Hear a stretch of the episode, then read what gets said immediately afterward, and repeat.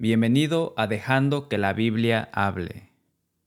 Nos complace su interés en la palabra de Dios y nos honra que se haya tomado el tiempo para estudiar la palabra de Dios con nosotros.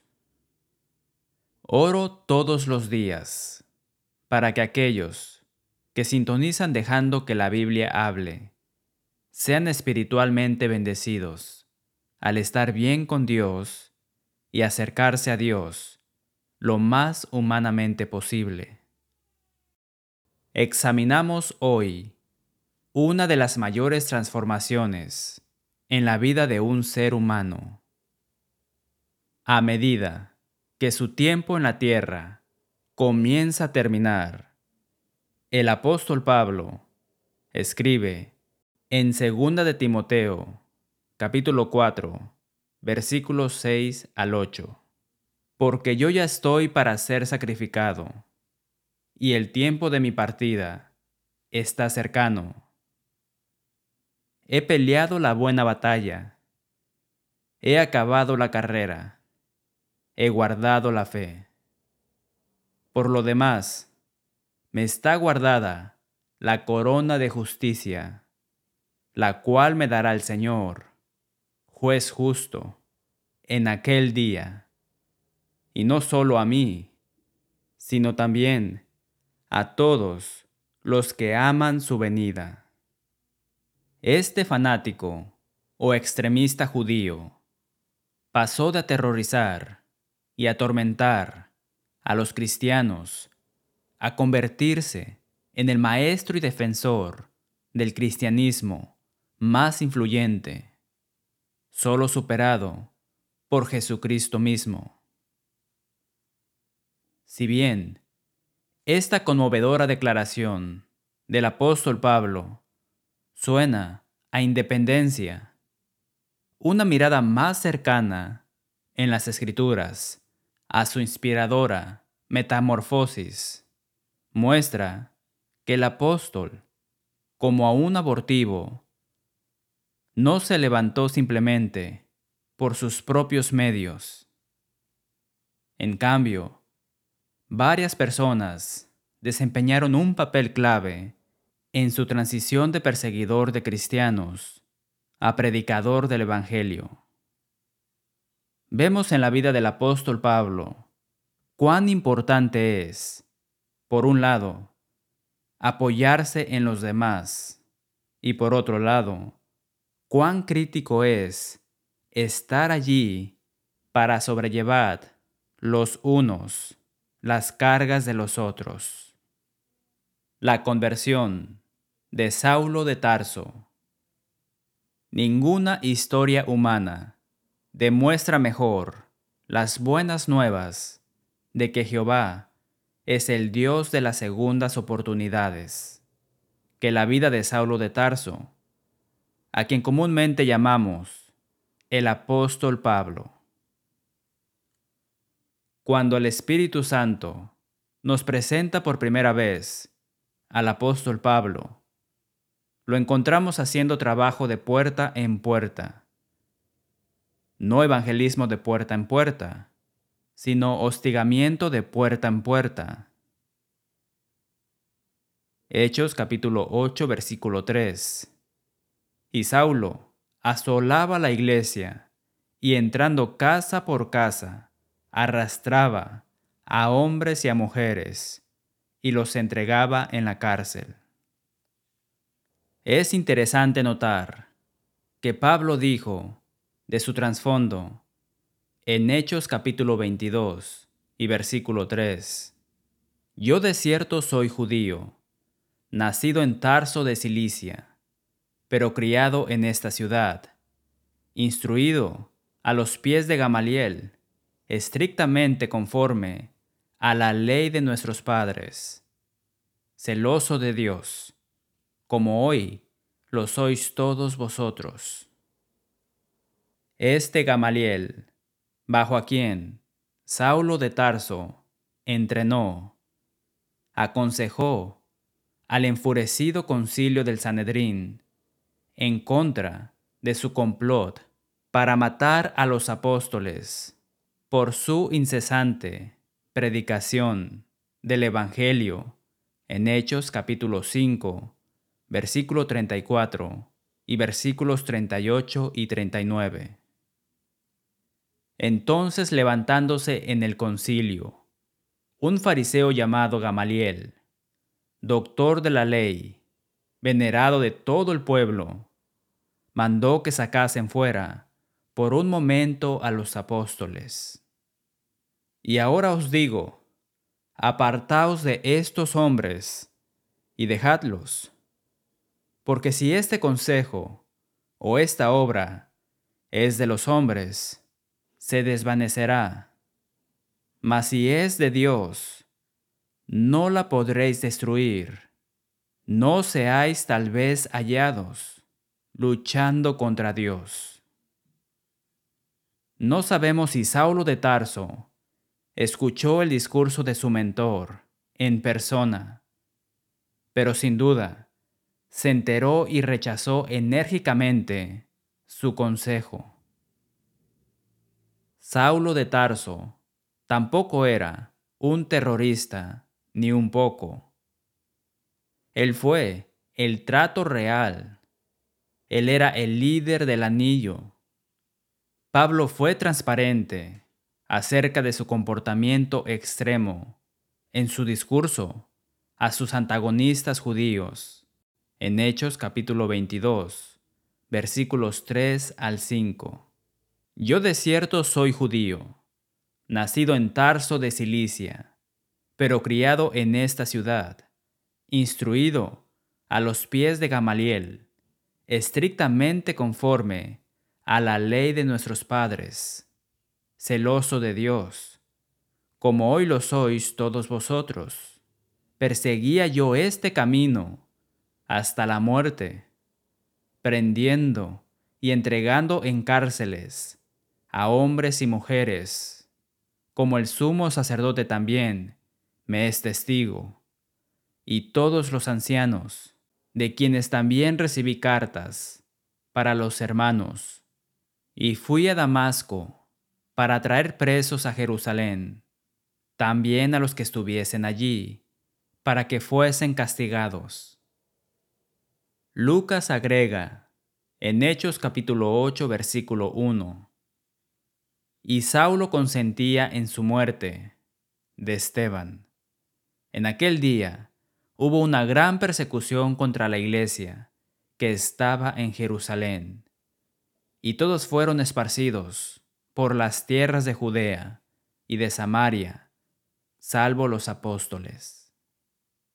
En su discurso ante Agripa, en Hechos capítulo 26 versículos 9 al 11, el apóstol Pablo elabora más sobre la intensidad y amplitud de su militancia anticristiana.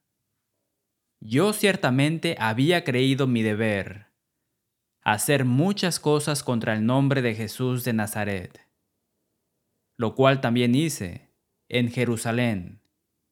Yo encerré en cárceles a muchos de los santos, habiendo recibido poderes de los principales sacerdotes, y cuando los mataron, yo di mi voto, y muchas veces castigándolos en todas las sinagogas los forcé a blasfemar, y enfurecido sobremanera contra ellos, los perseguí hasta en las ciudades extranjeras. Saulo no buscaba una palmada en la mano, hablaba en serio. Alborotó a una turba febrilmente rabiosa que no dejaba de ejecutar. En algunas ocasiones a los que más enérgicamente promovían a Cristo. Hechos capítulo 7, versículos 54, versículos 57 y 58. Oyendo estas cosas, se enfurecían en sus corazones y crujían los dientes contra él. Entonces ellos, dando grandes voces, se taparon los oídos y arremetieron a una contra él. Y echándole fuera de la ciudad, le apedrearon, y los testigos pusieron sus ropas a los pies de un joven que se llamaba Saulo. Si hubiéramos sido cristianos viviendo en medio de esta inundación de persecución, Saulo de Tarso habría sido uno de los últimos hombres que habríamos esperado que respondiera al Evangelio. Esto debería ser una lección para nosotros de no juzgar a cualquier alma perdida que no sea digna del Evangelio, sino más bien dejarles que tomen esa decisión. Deles la oportunidad de decir sí o no.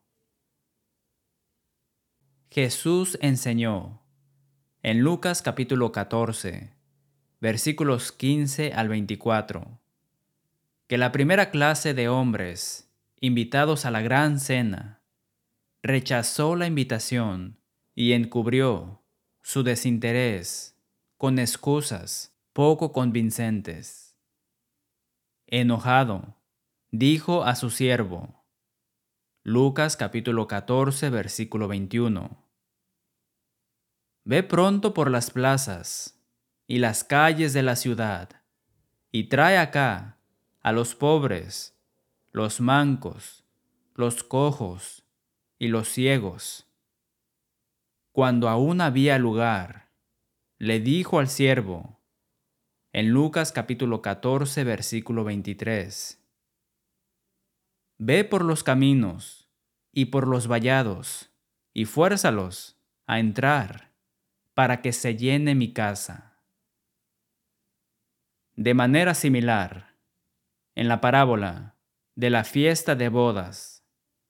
Cuando los invitados rechazaron la invitación, Jesús dijo en Mateo capítulo 22, versículos 8 al 10, Las bodas, a la verdad, están preparadas, mas los que fueron convidados no eran dignos. Id, pues, a las salidas de los caminos, y llamad a las bodas a cuantos halléis. Y saliendo los siervos por los caminos, juntaron a todos los que hallaron, juntamente, malos y buenos, y las bodas fueron llenas de convidados. ¿Lo entendió? Reunieron a todos, tanto malos como buenos no piense que ha estado demasiado tiempo en pecado, o que ha cometido demasiados pecados, o pecados demasiados atroces, para convertirse en un ciudadano del reino de Dios.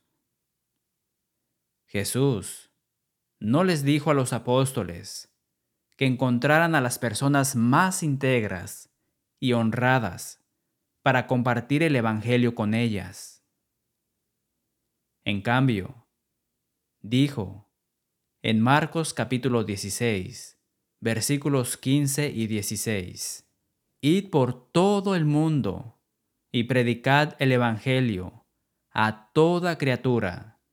El que creyere y fuere bautizado será salvo, mas el que no creyere será condenado. La sangre de Cristo cubrirá sus pecados, sin importar lo lejos que se haya alejado de Dios. El caso de Saulo de Tarso es una de las mayores ilustraciones de esta verdad. Él escribió en Primera de Timoteo, capítulo 1, versículo 15. Cristo Jesús vino al mundo para salvar a los pecadores, de los cuales yo soy el primero. Y así, si se humilla y obedece a Jesús, y dedica su vida a servirle, usted también puede ser perdonado y usado por Dios. Si eso aún no está lo suficientemente claro, considere lo que el apóstol Pablo escribe en Primera de Corintios, capítulo 15, versículos 9 y 10. Porque yo soy el más pequeño de los apóstoles, que no soy digno de ser llamado apóstol, porque perseguía la iglesia de Dios. Pero por la gracia de Dios, soy lo que soy, y su gracia no ha sido en vano para conmigo. Antes he trabajado más que todos ellos, pero no yo, sino la gracia de Dios conmigo. Nos regocijamos por la grandeza de la gracia de Dios hacia alguien que una vez se había opuesto con tanta vehemencia al pueblo de Dios. Antes de que Saulo decidiera seguir a Jesús, hubo una serie de obstáculos que tuvo que superar cuando Jesús se enfrentó a Saulo en el camino a Damasco. Mucho se ha hecho por parte de los predicadores denominacionales del llamado Camino de Romanos a la Salvación. Un sitio web popular explica la cuarta parada en el camino de los romanos hacia la salvación. Es Romanos capítulo 10 versículo 9, que si confesares con tu boca que Jesús es el Señor y creyeres en tu corazón que Dios le levantó de los muertos, serás salvo.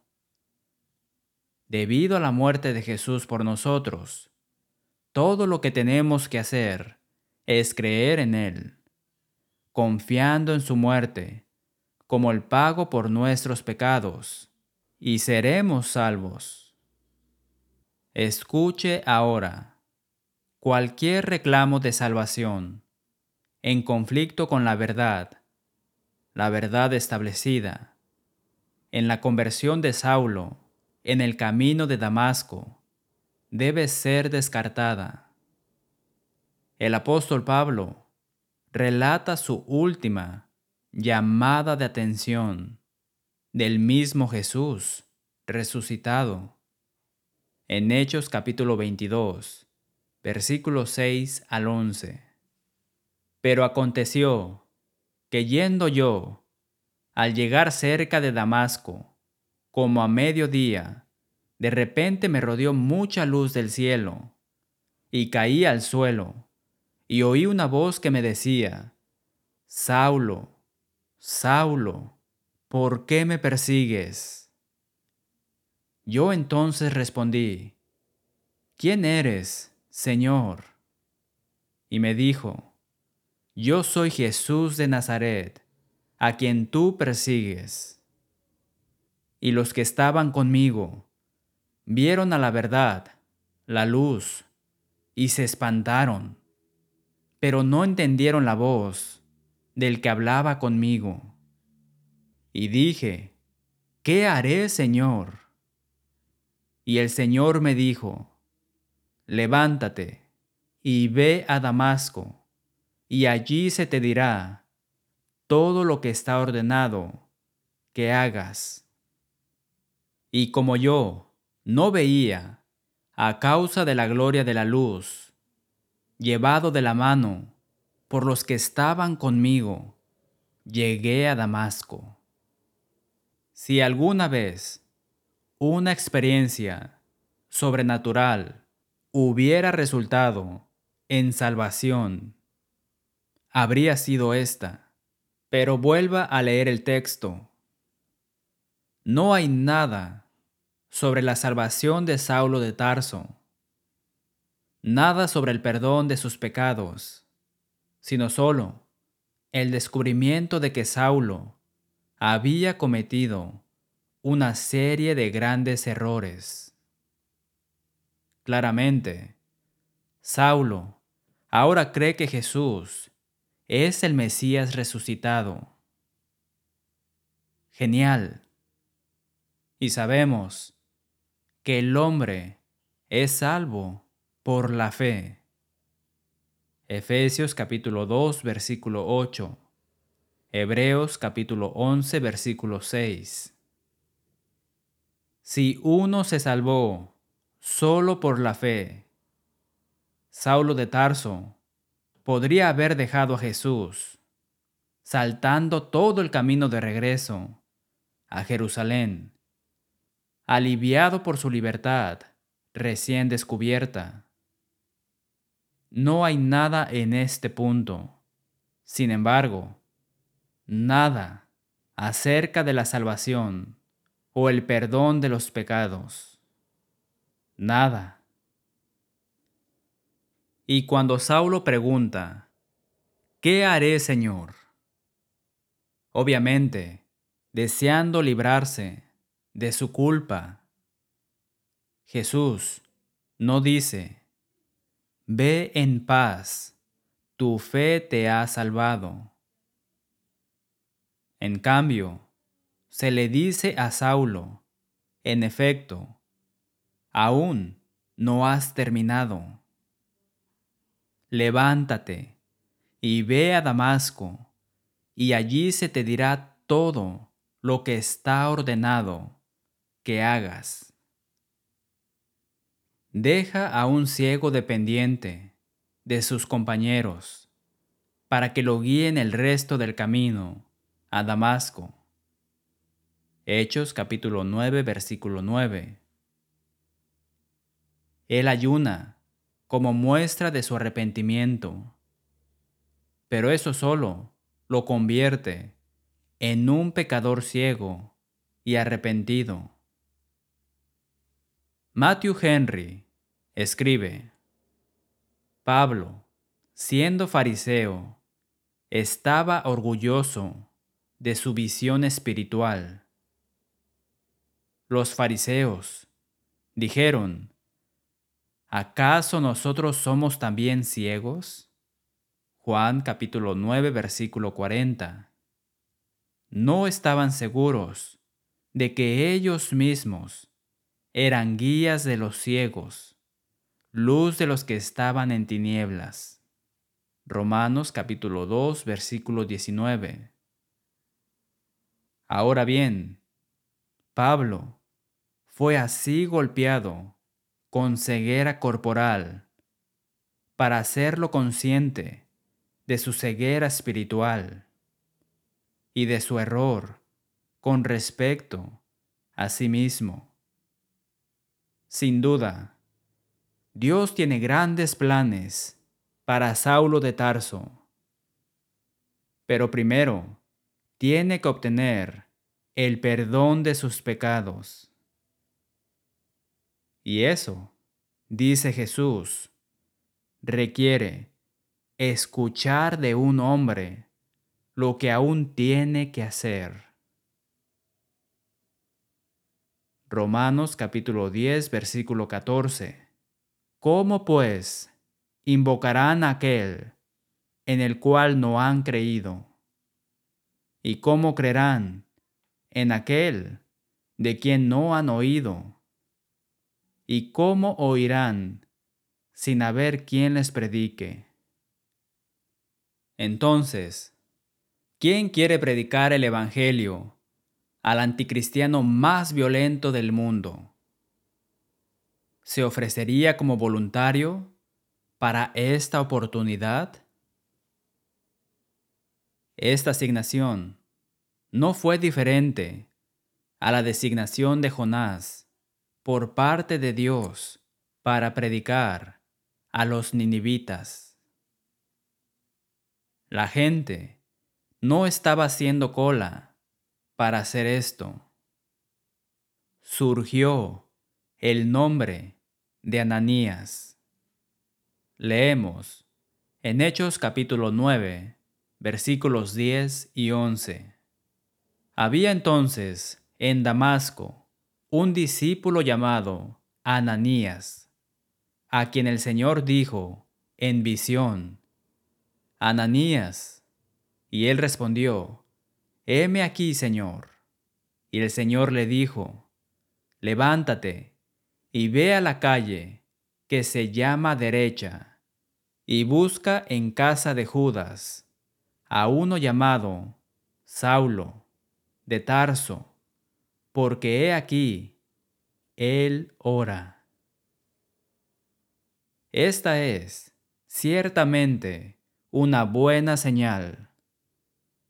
Saulo es un pecador y está orando una oración de un pecador. Pero fíjese bien, ¿hay alguna palabra de perdón o salvación aquí? Es posible que haya pronunciado algunas de las mismas palabras comunes en la llamada oración del pecador, sugerida por tantos para la salvación.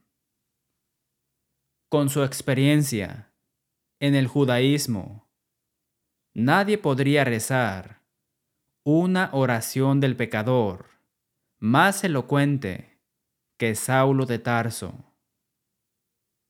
Joel Austin predica en la antigua casa de los Houston Rockets con capacidad para 16.800 personas. Gasta 30 millones al año para transmitir sermones a unos 7 millones de espectadores en 100 países. Desafortunadamente, su llamado a aquellos que buscan la salvación se limita a una explicación no bíblica del nuevo nacimiento. Él dice, si hiciste esta oración, creemos que naciste de nuevo. Obviamente, ese plan sin agua no se ajusta a la enseñanza de Jesús sobre el nuevo nacimiento en Juan capítulo 3, versículo 5. De cierto te digo, que el que no naciere de agua y del Espíritu, no puede entrar en el reino de Dios. Nada se dice aquí, ni en ninguna otra parte del Nuevo Testamento, acerca de que un pecador nazca de nuevo por medio de una oración. Nada. Claramente, la oración del pecador no acerca a Saulo de Tarso a la salvación. Ananías era un cristiano devoto, pero comprensiblemente no estaba muy entusiasmado con la tarea. Saulo de Tarso necesita desesperadamente su cooperación. Hechos capítulo 9, versículos 13 al 16. Entonces Ananías respondió, Señor, he oído de muchos acerca de este hombre, cuántos males ha hecho a tus santos en Jerusalén y aún aquí tiene autoridad de los principales sacerdotes para aprender a todos los que invocan tu nombre. El Señor le dijo, Ve, porque instrumento escogido me es este, para llevar mi nombre en presencia de los gentiles y de reyes y de los hijos de Israel porque yo le mostraré cuánto le es necesario padecer por mi nombre. Cuán valioso para el Señor son hombres como Ananías, cuyo amor por los que están separados de Dios supera cualquier temor que puedan tener al abordar la verdad del Evangelio. Normalmente no se considera Ananías como un personaje importante en el Nuevo Testamento, pero tuvo el coraje de llevar la verdad de la salvación al adversario más notorio del cristianismo, quien más tarde se transformaría en el defensor más celoso del Evangelio. Nunca subestime cuán ampliamente Dios puede usar a alguien a quien usted lleva a Cristo. Nunca subestime cuán ampliamente Dios puede usarlo en su servicio si solo se somete a la verdad del Evangelio, si solo comienza a adorar a Dios en espíritu y en verdad. Juan capítulo 4 versículo 24. No mirar a esto elude a tanta gente. Y esto es tan simple. Hechos capítulo 22 versículo 16. Ora pues, ¿por qué te detienes? Levántate y bautízate y lava tus pecados, invocando su nombre. ¿Captó eso? Este es el mayor logro de su vida adulta, por lo que es recomendable que lo haga bien. Ni siquiera a Saulo de Tarso se le perdonaron los pecados cuando tuvo esta asombrosa experiencia religiosa. Sus pecados no le fueron perdonados cuando creyó. Sus pecados no fueron perdonados cuando se arrepintió. Sus pecados no fueron perdonados cuando oró una oración del pecador. Después de toda esa actividad, Saulo de Tarso seguía siendo un pecador. Tristemente, muchos predicadores de hoy le dirían a Saulo de Tarso que fue salvo y que podía seguir su camino gozoso. Eso no es lo que dijo el Señor.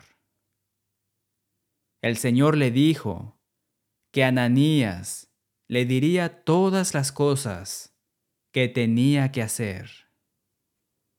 Ananías le dijo a Saulo que se bautizara para lavar sus pecados. Uno de los grandes misterios de la religión moderna es por qué tantos predicadores predican que el bautismo no lava los pecados, que el bautismo no es esencial para la salvación, cuando podemos leerlo aquí mismo en blanco y negro. Me entristece que tantas iglesias promuevan esta idea y que tantas personas apoyen instituciones religiosas que enseñan una doctrina que contradice la clara enseñanza de las escrituras. ¿Es posible que esto sea aceptable para Dios? Esta no es la única escritura que enseña esta verdad claramente. Marcos capítulo 16, versículo 16. El que creyere y fuere bautizado será salvo. Hechos capítulo 2, versículo 38. Pedro les dijo, Arrepentíos y bautícese cada uno de vosotros en el nombre de Jesucristo para perdón de los pecados y recibiréis el don del Espíritu Santo. Gálatas capítulo 3 versículo 27. Porque todos los que habéis sido bautizados en Cristo, de Cristo estáis revestidos. Juan capítulo 3 versículo 5. Respondió Jesús, De cierto, de cierto te digo, que el que no naciere de agua y del Espíritu, no puede entrar en el reino de Dios. Tito capítulo 3 versículo 5. Nos salvó, no por obras de justicia que nosotros hubiéramos hecho, sino por su misericordia por el lavamiento de la regeneración y por la renovación en el Espíritu Santo. Primera de Pedro, capítulo 3, versículo 21. El bautismo que corresponde a esto ahora nos salva. Saulo de Tarso tuvo que ser bautizado para lavar sus pecados y amigos, ustedes también. ¿Puede usted apoyar a una institución religiosa que niega esta verdad fundamental acerca de la salvación? Contáctenos. Estamos aquí para ayudarle. Le diremos cómo obtener una copia de este sermón. Gracias por sintonizar dejando que la Biblia hable. Oramos para que haya escuchado a Dios hablarle a través de su palabra. Como siempre, damos la bienvenida a sus comentarios y preguntas bíblicas. Comuníquese con nosotros para obtener una copia de este sermón, La conversión de Saulo de Tarso, número 1426. En nombre de las congregaciones enumeradas en breve, hacemos eco del sentimiento del apóstol Pablo cuando escribió en Romanos capítulo 16, versículo 16. Os saludan todas las iglesias de Cristo. Hasta la próxima semana y que Dios les bendiga.